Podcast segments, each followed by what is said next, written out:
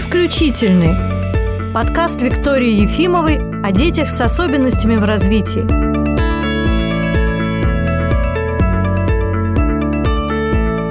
Добрый день! Сегодня наша встреча будет посвящена ночному видео ЕГЭ-мониторингу. И со мной в студии Светлана Викторовна Леганькова, кандидат медицинских наук, невролог и врач функциональной диагностики. Здравствуйте.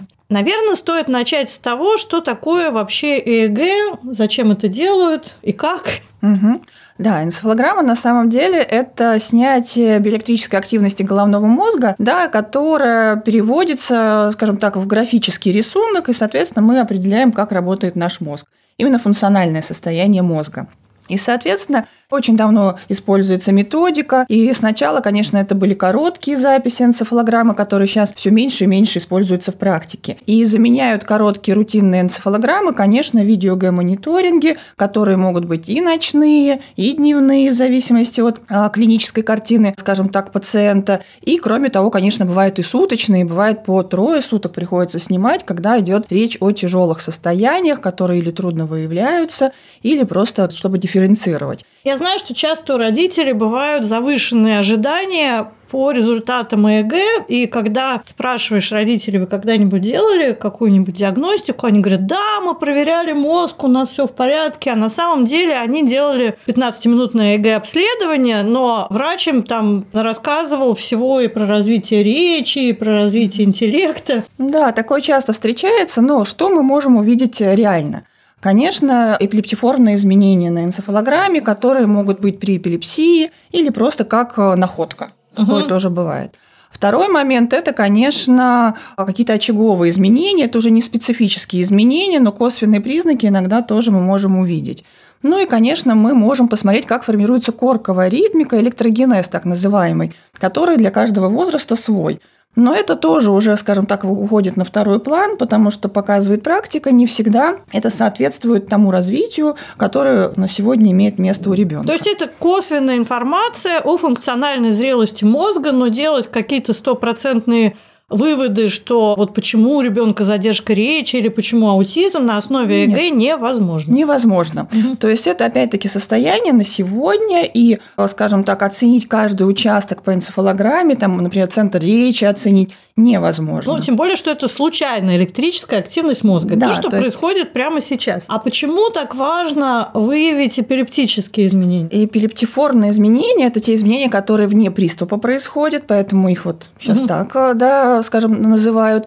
А, важно выявить, конечно, когда у ребенка возникают какие-то приступы. Судорожные приступы или какие-то просто пароксизмальные состояния, то есть неожиданно что-то повторяющееся. Что такое да, неожиданно что-то повторяющееся, и, соответственно, что вызывает, вот, скажем так, волнение родителей.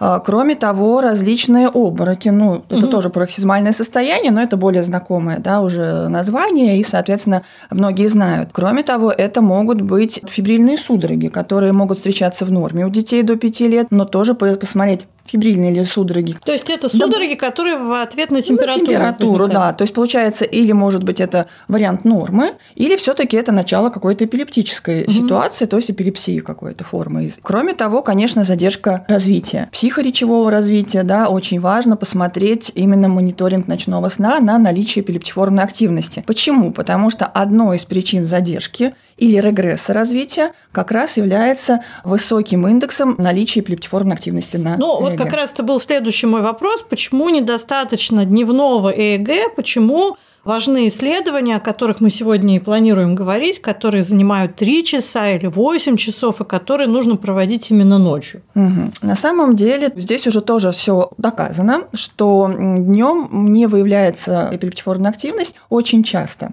угу. за счет активации определенных структур мозга. А ночью происходит активация других структур мозга, которая запускает вот всю картину, которую мы можем увидеть на самом деле максимально в полном объеме. И эпилептиформная активность как раз выявляется ночью, когда на дневной все может быть спокойно. Но дневной мы можем использовать иногда, когда нам нужно ну, какую-то динамику отследить, угу. не ухудшилась ли картина. Кроме того, на дневной энцефалограмме мы можем использовать пробы, которые тоже могут нам дать уже представление представление о какой-то форме эпилепсии. То есть там проводятся пробы мигающим светом, когда провоцируют мозг на то, чтобы он как-то отреагировал. На и дыхательные вспышки. пробы, да. И дыхательные, да. И существуют некоторые эпилепсии, которые, в принципе, как раз можно, скажем так, уже поставить на основании появления эпиактивности во время этих проб. Но, опять-таки, без полного исследования, без ночного мониторинга все равно обойтись невозможно. И если изначально мы идем на видеомониторинг, то те же пробы можно провести перед засыпанием или после пробуждения, если это ночной мониторинг. Если суточный или дневной, то, безусловно, эти пробы тоже проводятся. Тут тоже такая логика. Вот если у ребенка есть прогрессирующая задержка развития, ему делают дневное ЭГ, ничего не находят. Но мы с вами уже узнали о том, что дневное ЭЭГ – это очень небольшое время, а если электрическая активность мозга случайная, то просто проведение этого исследования может не совпасть с тем моментом, когда у ребенка какая-то патологическая активность электрическая проявляется. Соответственно, чем больше времени проводится запись энцефалограммы, тем больше у врача информации, ну, потому что, может быть, она возникает там каждые три часа.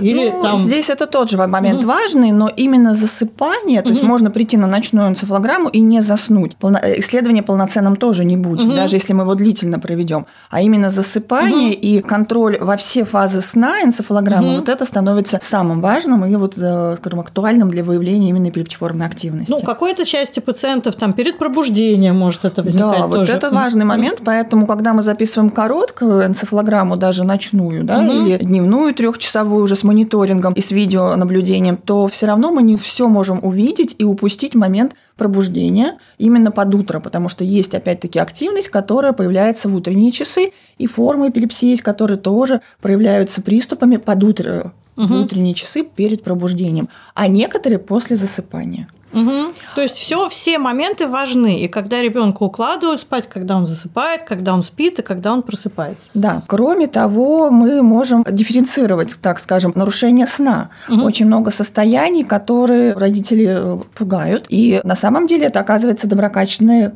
нарушения сна. Но выглядят они как эпилептические состояния, и поэтому они во сне. Угу. И во сне мы опять-таки, наблюдая за ребенком через видеозапись и по записи, которую мы видим на энцефалографическом уже экране, мы сопоставляем эпилептические это состояние или это доброкачественное нарушение сна. То есть это вот в ответ на вопрос, зачем еще и видео, потому что название звучит ЭЭГ – видеомониторинг. То есть это исследование, во время которого параллельно идет запись энцефалограммы и видеозапись. И врач, который будет на следующий день анализировать это исследование, если он что-то там такое тревожное увидел на энцефалограмме, он смотрит на видео, что в этот момент делал ребенок. Да, и кроме того, иногда родители могут нам быть в помощь, когда они приходят с какой-то жалобой, что у ребенка что-то не то ночью, угу. смущает что-то. То есть мы тоже говорим, вы обязательно пока подайте знак, есть специальная кнопка, или ребенок, родитель может подать знак рукой для того, чтобы мы еще более прицельно посмотрели, что происходит с ребенком и что в это время происходит на энцефалограмме. Что без видеонаблюдения, к сожалению, мы можем только вот догадываться. Но родители обычно не бодрствуют всю ночь. Это тоже момент такой, да. Они тоже у нас э, все устроено в клинике так, что есть спальное место для родителей. Очень важно. Иногда укладывают ребенка, ну так как он привык, если он привык засыпать с родителями, то с родителями, а потом родитель уже перекладывается на другой там диванчик и засыпает. Да, кроме того, бывают детки сложные, когда мама приходит даже с папой. Тогда тоже у нас есть условия для того, чтобы разместиться родителям родителям здесь очень комфортно, и родителям это, конечно, нравится. Не надо в середине ночи скакивать и куда-то уезжать. Да, mm да, да, потому что бывают варианты, когда э, у родителей сидит на скамеечке mm рядышком, на, на стульчике, мы видели такие записи, ну, ребеночек спит, mm понятно, что это, конечно, сложно родителям и ни к чему. Теперь такой момент. У многих родителей есть э, такие опасения, что исследование будет невозможно провести, потому что ребенок не заснет в незнакомой обстановке, тем более, что во время исследования на голову надевают шапочку с проводами. Угу. Ну, здесь важно сказать, что шапочку с проводами надеть легче, чем когда отдельные электроды. Поэтому угу. на сегодня детям, конечно, чаще используют именно шапочку. Если надевать 19 или 21 электрод, конечно, они будут более расстроены. Угу. Но все-таки все-таки некоторые недовольны шапочкой, но мы всегда обсуждаем с родителями, что любые ритуалы, любые ассоциации на сон, там, игрушки можно взять с собой. И ребенку будет от этого комфортнее, и даже мы рекомендуем это взять с собой. Кроме того, у нас очень хороший персонал в плане того, что они удовлетворяют, вот э, как рассказывают родители, любые просьбы, пожелания, поэтому тоже очень комфортно. И дети, если даже не засыпают какое-то время, да, скажем так, э, ну, час могут не засыпать, полтора, то потом это ночное время они физиологически все равно чаще всего засыпают.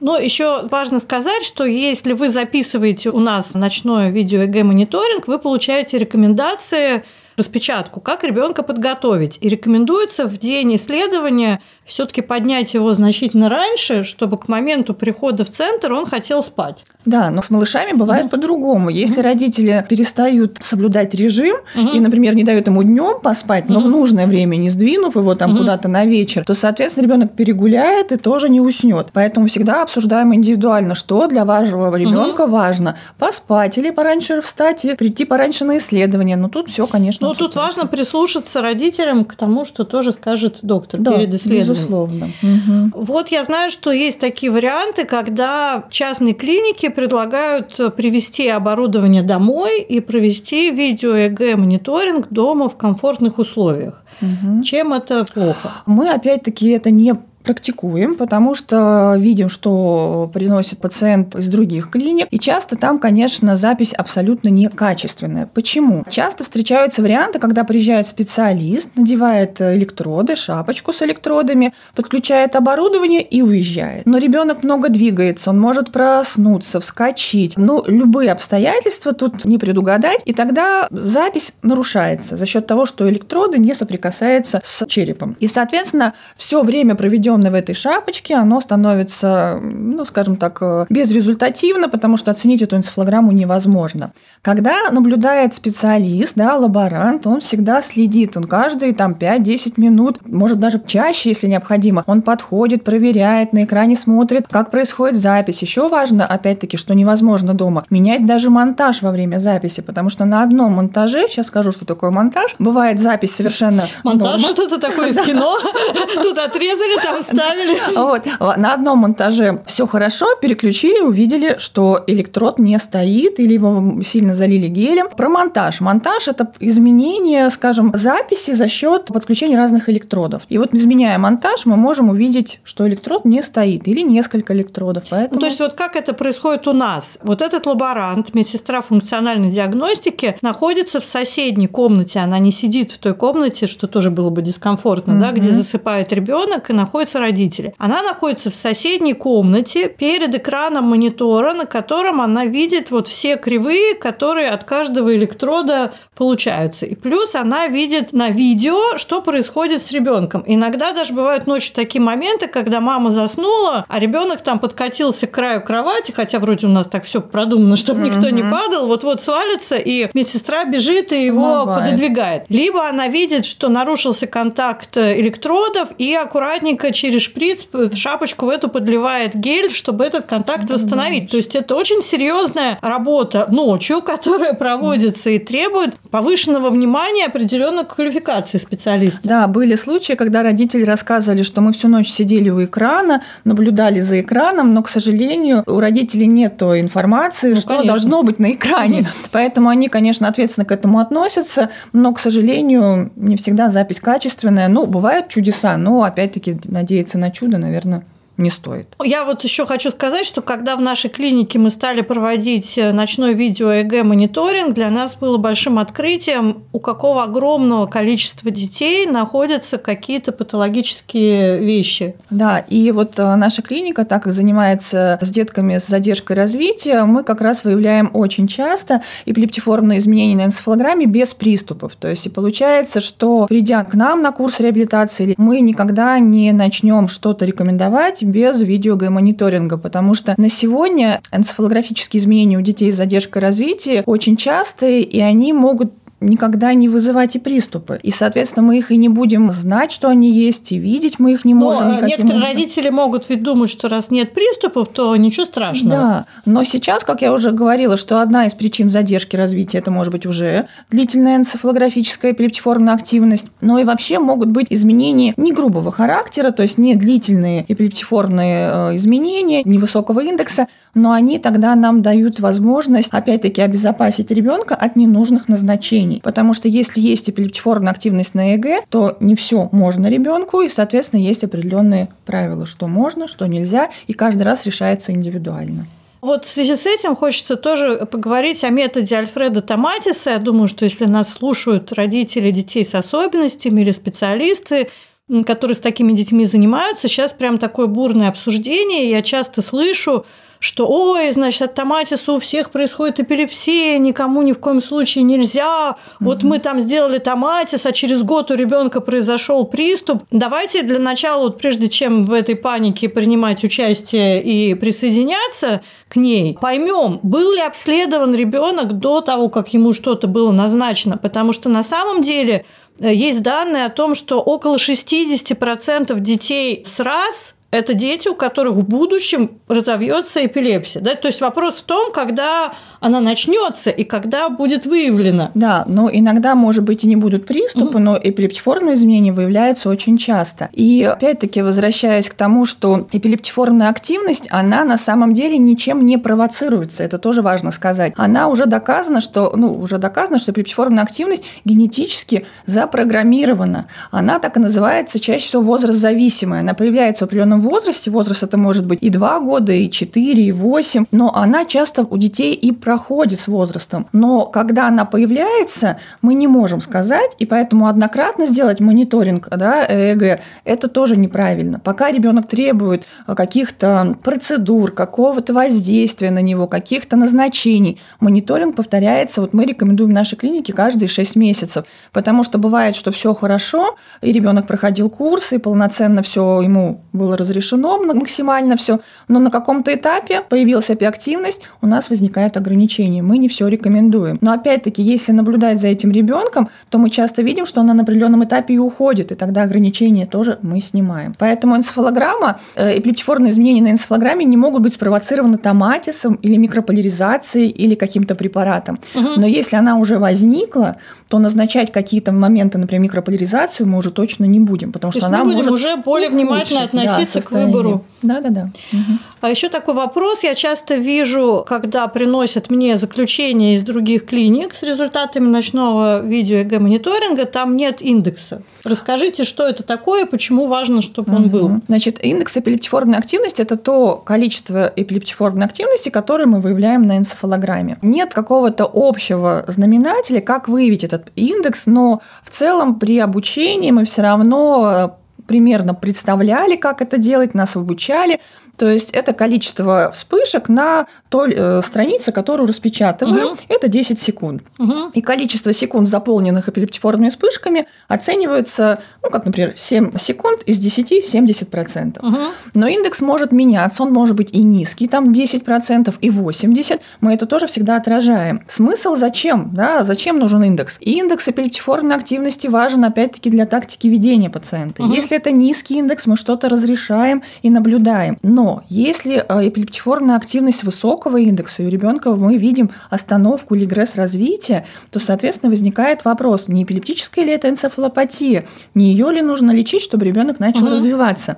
То есть высокий индекс может быть в пользу эпилептической энцефалопатии, которую нужно уже лечить как эпилепсию. Ну и э, плюс препараты. индекс нужен для того, чтобы оценить динамику. Да, вот, э, допустим, у ребенка был он там 70, прошло какое-то время, через год там он проходил реабилитацию, занятия, стал 40. Да, все еще там проблемы есть, но мы уже видим, что стало лучше. Да, это как раз когда есть эпилептические Мгм. зависимые состояния. Но сейчас по опыту могу сказать, что бывает повышение индекса эпилептиформной активности вместе с э, Да, мы тоже прогрессом. обсуждали с прогрессом. Мгм. И на самом деле становится таких детей все больше и больше, и родители расстроенные приезжают. Я Мгм. говорю, ну посмотрите, какой у вас прогресс. Ребенок заговорил, он активно стал обучаться, да, и, соответственно, это опять говорит в пользу того, что эпилептиформная активность, она очень индивидуальна, и у кого-то с прогрессом, да, в развитии, получается, активация мозга запустила усиление этой активности или даже появление. И это говорит о том, что нельзя делать какие-то выводы стопроцентные, глядя просто на бумажку, в которой что-то написано. Даже если это результат объективного исследования, все равно никто не отменял консультацию врача, и только специалист вам может сказать, что хорошо, что плохо, когда нужно, когда не нужно лечение. Вот буквально вчера был случай, когда пациенты принесли заключение энцефалограммы, и был высокий индекс.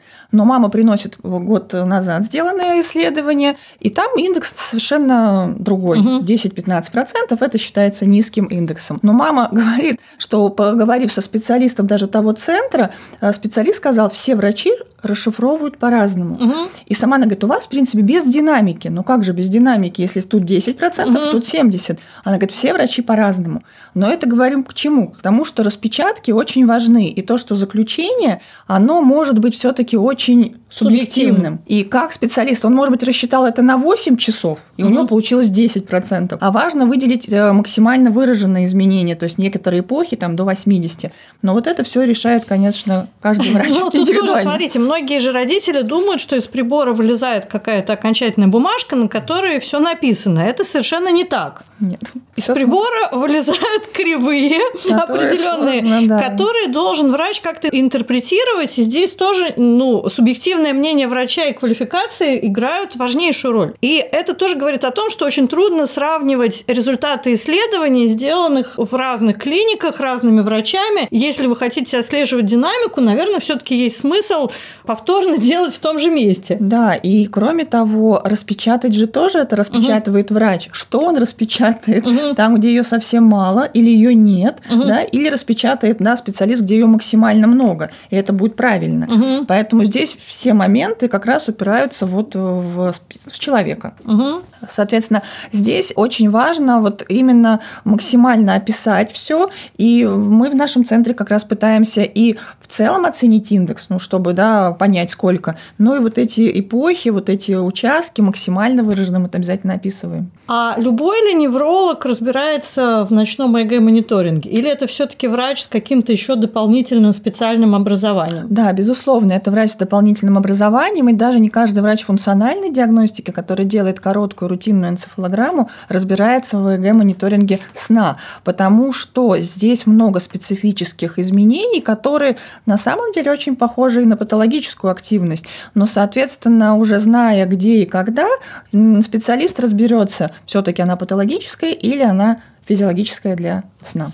Здесь тоже, в общем, такой сложный момент, потому что многие специалисты не медицинского профиля хотят разбираться в энцефалограмме и иногда считают, что это очень просто. Я от одной очень известной дамы в Москве слышала, она говорит, так все просто, мне объяснили. Вот где вот так вот, это там плохо, а где вот так вот нормально. Так ты просто открываешь и смотришь, где будут вот такие вот черные линии. И э, это тоже сводит на нет вообще. Нет, нет, конечно, невозможно, потому что вот эти большие амплитудные волны, это могут быть нормой. Да. И наоборот, где-то вот это что-то, это может быть патологическая физическая активность. Поэтому нет, безусловно, только специалист может оценить энцефалограмму и еще тот, который обладает навыком расшифровки сна, энцефалограммы сна. Ну и хорошо бы, чтобы еще этот специалист работал в контакте с теми, кто занимается реабилитацией, потому что часто именно этому специалисту приходится принимать решение о том, mm. что можно ребенку, а что нельзя. А если это специалист из какого-то центра, который на эпилептических делах э, только специализируется, этот специалист вообще никогда не слышал и не видел близко методов реабилитации, то тоже ему сложно достаточно принять решение. И, скорее всего, он перестрахуется и скажет, что вам нельзя ничего. Или наоборот. Или наоборот, что можно все, да. да. Такое тоже бывает, хотя в целом мы это уже давно наблюдаем, и, соответственно, у нас даже есть аудиотренировки по методу Томатиса, когда мы контролируем энцефалограмму, потому что были случаи, когда энцефалограмма ухудшалась, и, соответственно, это тот метод, который мы можем... А, а были случаи, когда улучшалось. Было такое, такое тоже, да. да. Потому что сам Томатис лечил э, эпилепсию тоже угу своим методом, поэтому наличие объективного контроля очень важно. Да, да, да. И, соответственно, в наших заключениях тоже родители могут увидеть, не удивляйтесь, когда мы можем написать, что в курсе реабилитации разрешено то-то, то-то, от этого следует воздержаться. Угу. То есть это опять-таки такая некая информация для деток с особенностями, что можно, что нельзя. Иногда это помогает для реабилитации не в нашем центре, а может да, быть, в других местах, других конечно. местах. А с какого возраста возможно и имеет смысл делать ночной видео-ЭГ-мониторинг? Делать его можно с рождения, и даже в реанимации в отделении патологии новорожденных э, недоношенным деткам делают, когда у них тяжелые состояния, и, соответственно, определяют функциональное состояние мозга. Но уже если говорить про внестационарное обследование, тоже, если возникают какие-то приступы, какие-то пароксизмы, которые на первом году жизни мы делаем уже это во время первого года жизни, по время при возникновении. Но и в дальнейшем это без э, ограничений. Мгм. Метод на самом деле безопасный, безобидный, абсолютно не имеет ограничений, ну, за исключением каких-то кожных Мгм. ран или каких-то, может быть, голове именно. да, на голове Мгм. именно, или заболеваний кожных, да, и, соответственно, ну, острое состояние ОРЗ, да, наверное, не стоит э, никому в этот момент делать, потому что и так тяжело, и тут еще шапка с гелем. Мгм. Вот. А так ограничений нет, и, соответственно, методика используется широко, и ограничений мало. Ну, ре- резюмируя все, что сказано, кому нужно идти на это обследование, да, перечислим, это младенцы, которые родились в результате тяжелых родов, дети с нарушениями сна, Сна. да. пароксизмальными состояниями, Да. а, дети, у которых были судороги, даже если это было разовое, это фибрильные судороги, лучше проверить, Лучше проверить. дети с задержками развития, Безусловно, прямо Мгм. очень важно. Ну и, соответственно, какие-то уже состояния, которые, например, э, требуют диагностики даже соматические, да, Мгм. там э, кардиологи иногда кардиопароксизмы. Ну, вот опять-таки Мгм. к пароксизмам возвращаемся. Или есть психогенные состояния, когда психиатры подозревают, что все-таки это Мгм. тоже требует диагностики психическое состояние это или все-таки эпилептическое. Вот, поэтому, ну а так при травмах, при онкологии это на самом деле редко используется, но косвенные признаки там тоже иногда мы можем заподозрить. Ну, еще раз обращаем ваше внимание, это функциональная диагностика, то есть это состояние мозга на момент исследования. И это как раз, поскольку кора – это самое наше позднее эволюционное приобретение, и она более изменчива в своих проявлениях, чем подкорковые структуры. А Это все, к чему я говорю, к тому, что один раз сделать это исследование недостаточно, если у ребенка сохраняются проблемы. Ну, вот еще можно сказать, что иногда ребенок приходит на какой-то ну, профилактический, может быть, сказать, осмотр, и делается энцефалограмма, и там находится тоже эпилептиформная активность. На самом деле, иногда просто мы даже не знаем, что она у кого-то и была. Мгм. Но если она не мешает, то, конечно, не стоит всем бежать ее делать, да? Нет Мгм. жалоб, ну и живем мы и не знаем. Лечим ребенка, а не Да, результаты смотрим. диагностики и не Точно. анализы. Потому что важно сказать, иногда выявление у здоровых детей эпиактивности тоже приводит к назначениям препаратов у врачей. Нет, тут тоже мы всегда родителям рассказываем, что есть такое состояние, как эпилептиформная активность, которое может не мешать, и, соответственно, назначать лечение здесь точно не стоит. Поэтому здесь тоже важно, если что-то выявили, не обязательно это нужно лечить. То есть результаты ночного видео ЭГ мониторинга это очень полезная штука, но они зависят от многих факторов. От качества аппаратуры, от качества постановки электродов, от квалификации и того специалиста, который был с вами во время исследования, и от того, кто на следующий день там, или через несколько дней будет анализировать эту запись, потому что, представляете, какая-то огромная работа, просмотреть 8 часов Да, и да. ничего там не пропустить. Это очень серьезная работа, тоже требующая большого внимания. Да, поэтому, когда родители приносят свои э, восьмичасовые мониторинги на часовую консультацию, мы объясняем, что это невозможно. При всем желании мы просто не можем это все пролистать, хотя мы могли бы ну, помочь пациенту максимально, но это невозможно по времени. И у нас э, в центре такое правило, что все первичные пациенты, которые к нам собираются на курс реабилитации, обязательно должны пройти видео-ЭГ-мониторинг. А, Ну, если там что-то найдено, то потом через какое-то время повторно. И а, вот в связи с этим тоже такое радостное событие у нас перед Новым годом произошло. У нас открылось еще одно отделение в Химках Московской области в очень удачном месте, куда легко доехать и э, на машине, и на электричке, и Шереметьево рядом. Поэтому, если вы живете в Москве или вам удобнее приехать в Москву, то исследование можно пройти там. Да, там тоже очень удобно, mm. в принципе, для родителей, для ребенка обустроен кабинет, поэтому все э, правила, которые мы здесь уже давно да, используем и придерживаемся, все тоже туда перенесли. Аппаратура такая же качественная, зарубежная, и лаборанты прошли стажировку у нас в Петербурге, а расшифровывать результаты мониторинга будут наши врачи в Петербурге.